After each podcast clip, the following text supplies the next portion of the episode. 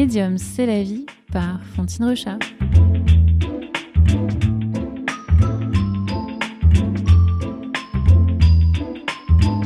La grande rencontre, on en parlait tout à l'heure, c'était Paula Modersohn-Becker, qui est une autre, euh, vraiment une autre, puisque c'est une peintre allemande de, du début du XXe siècle, mais c'était une sorte de sœur. Donc euh, j'aime être en bonne compagnie dans mes livres.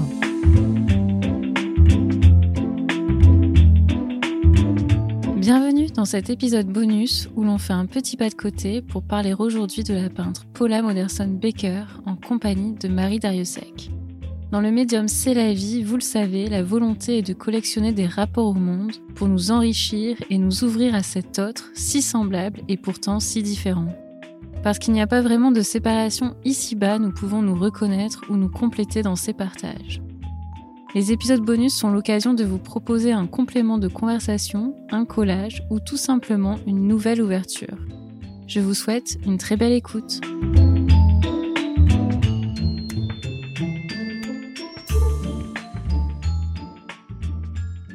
En 2016, Marie Dariussec a écrit Être ici est une splendeur, biographie de la peintre Paula Modersohn-Becker.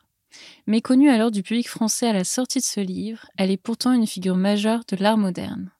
Mais revenons sur son parcours. Née en Allemagne, elle a vécu de 1876 à 1907, époque encore insouciante et heureuse où elle vit dans le contexte d'un grand empire, qui a connu notamment Gustav Klimt, Sigmund Freud ou encore Stefan Zweig. C'est un temps de grande éclosion culturelle et artistique avant que ne sonne la Première Guerre mondiale. Paula sait ce qu'elle veut. Elle souhaite être peintre depuis un très jeune âge. Elle ne veut pas se marier tout de suite, ni avoir d'enfants au plus vite. Elle ne souhaite pas non plus devenir institutrice, ce à quoi les femmes de son âge ont le plus facilement accès. Formée à Berlin, elle partira à Paris sous la bienveillance de ses parents, et en particulier son père qui accepte de financer ses voyages et sa vie. Elle provoque son destin et elle travaille d'arrache-pied, toute vouée à sa vocation. Elle va épouser le peintre Otto Modersohn et regretter aussitôt ce mariage qui l'ennuie à mourir. En effet, comment être mariée Paula se posait des questions sur la conjugalité et son sens pour une artiste aspirant à faire œuvre avec une détermination totale. Elle peindra presque mille toiles, dont un autoportrait nu enceinte. C'est la première femme peintre à se représenter ainsi dans l'histoire de l'art.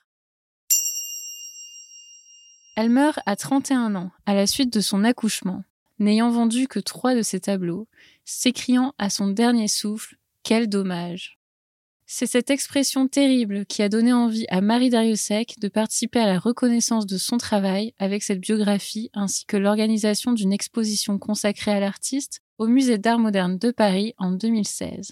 Monographie qui proposa une centaine de peintures et dessins ainsi que des extraits de lettres et journaux intimes. Paula était fascinée par Paris et avait déjà reconnu les plus grands maîtres, des avant-gardes comme Cézanne, le douanier Rousseau, Gauguin et Matisse pour ne citer que. Marie Dariussec, au sujet de l'écriture de son livre Être ici est une splendeur.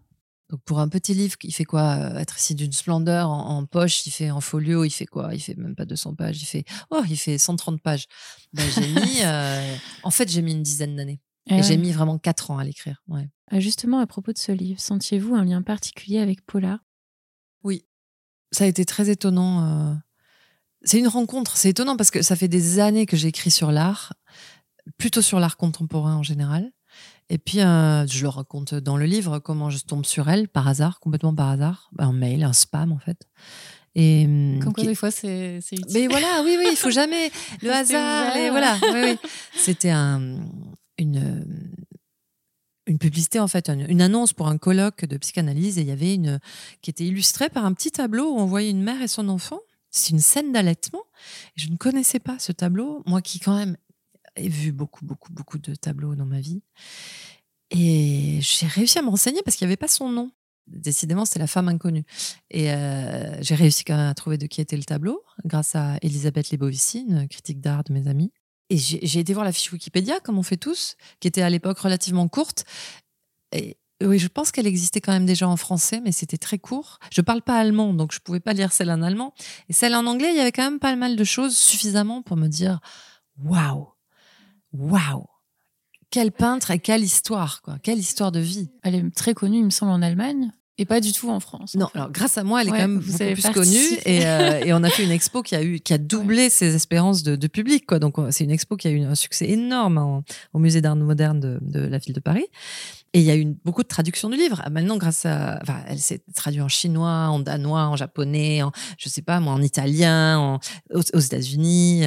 Et le MoMA de New York a acheté une toile de Paula Modersohn-Becker et l'expose de façon permanente grâce à notre exposition sur elle.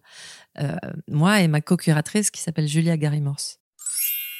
Julia Gary-Morse, qui décrit Paula comme résolument moderne et en avance sur son temps, offrant une esthétique personnelle audacieuse. Si les thèmes sont caractéristiques de son époque, avec des autoportraits, mère et enfants, paysages ou encore nature morte, sa manière de les traiter est éminemment novatrice.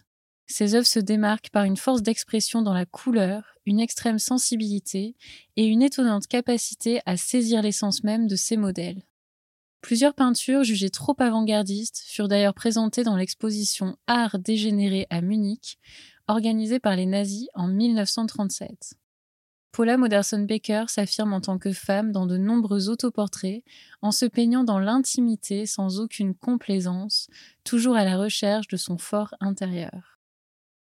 Donc c'est un énorme succès en termes de redonner à une femme mmh. inconnue de la visibilité. Et ça, vous vous sentiez vraiment animée par ce... Ah ouais, j'étais mmh. animée par un désir à nouveau de justice. De... Elle est morte à 32 ans, 31 d'un accouchement qui s'est mal passé. Elle avait quand même réussi à, faire 1000 toiles. C'est incroyable. C'est incroyable. Euh, dont une partie a été détruite pendant la guerre, puisqu'elle est allemande, à Brême, et euh, Brême a été bombardée. Et hum, son amitié avec Rilke aussi. Son amitié avec Rilke a été pour moi une, une un hameçon. Enfin, ça m'a ferré, quoi. je me suis dit, waouh! En plus, elle était amie avec Rilke, qui était un de mes poètes préférés. Elle entretient effectivement tout au long de sa vie une forte amitié avec le poète Rainer Maria Rilke. Leur correspondance et plusieurs œuvres en constituent de fascinants témoignages. Rilke rend hommage à l'artiste dans un poème Requiem pour une amie, composé après sa mort, à l'âge de 31 ans donc, sans toutefois la nommer. Du coup, j'ai beaucoup creusé sa personnalité, j'ai lu tout ce qui, toutes les lettres que je pouvais lire de lui, et c'était c'était pas un chic type, Rilke, en eh fait. C'était, mais c'est intéressant ça. Pourquoi c'était pas un chic type? Parce que euh, il lui dédie son requiem parce qu'il est mmh. extrêmement euh, affecté par sa mort. Hein. Requiem à une amie Requiem à une amie. Et, il ne la nomme pas, parce que ça, c'est pas grave. Les femmes n'ont pas de nom. Ah oui.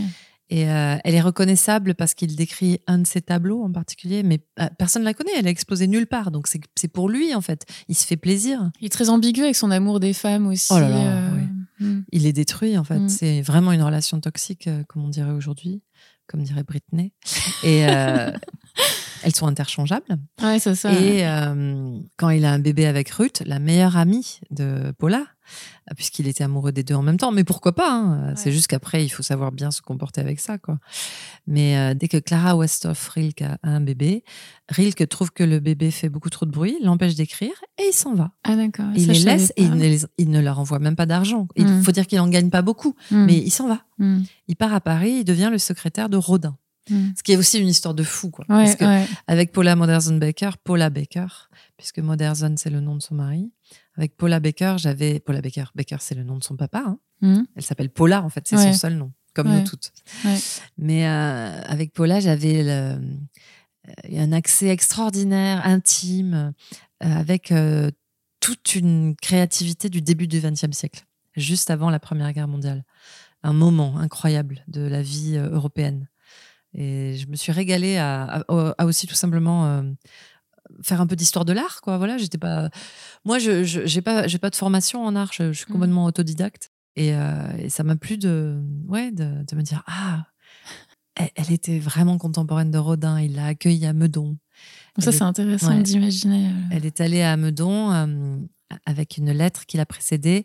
Elle était l'épouse d'un peintre célèbre Otto Modersohn. Elle-même n'était rien. Ah, ça, c'est terrible aussi d'être la femme de euh, pour exister ou la fille de. En plus, euh, c'était pas non plus un peintre si connu, quoi. Enfin, mmh, c'est juste la femme de quelqu'un. On l'a complètement oublié. On l'a complètement oublié. Aussi, Il est encore un petit peu connu en Allemagne, mais il est assez pompier, quoi. Il est un peu grandiloquent.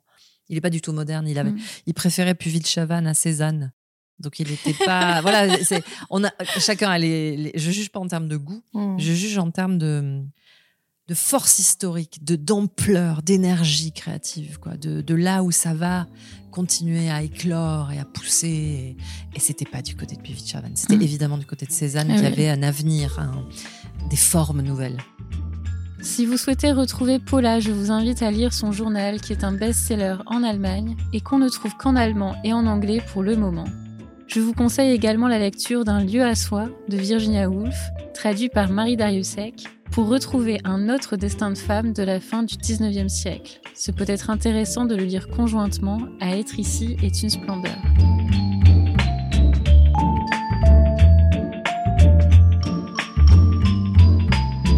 vous remercie chaleureusement pour votre écoute et si cet épisode vous a plu, n'hésitez pas à le partager autour de vous. C'est en effet le meilleur moyen de faire connaître ce nouveau projet qui me tient à cœur. Je vous dis à très vite pour un nouvel épisode.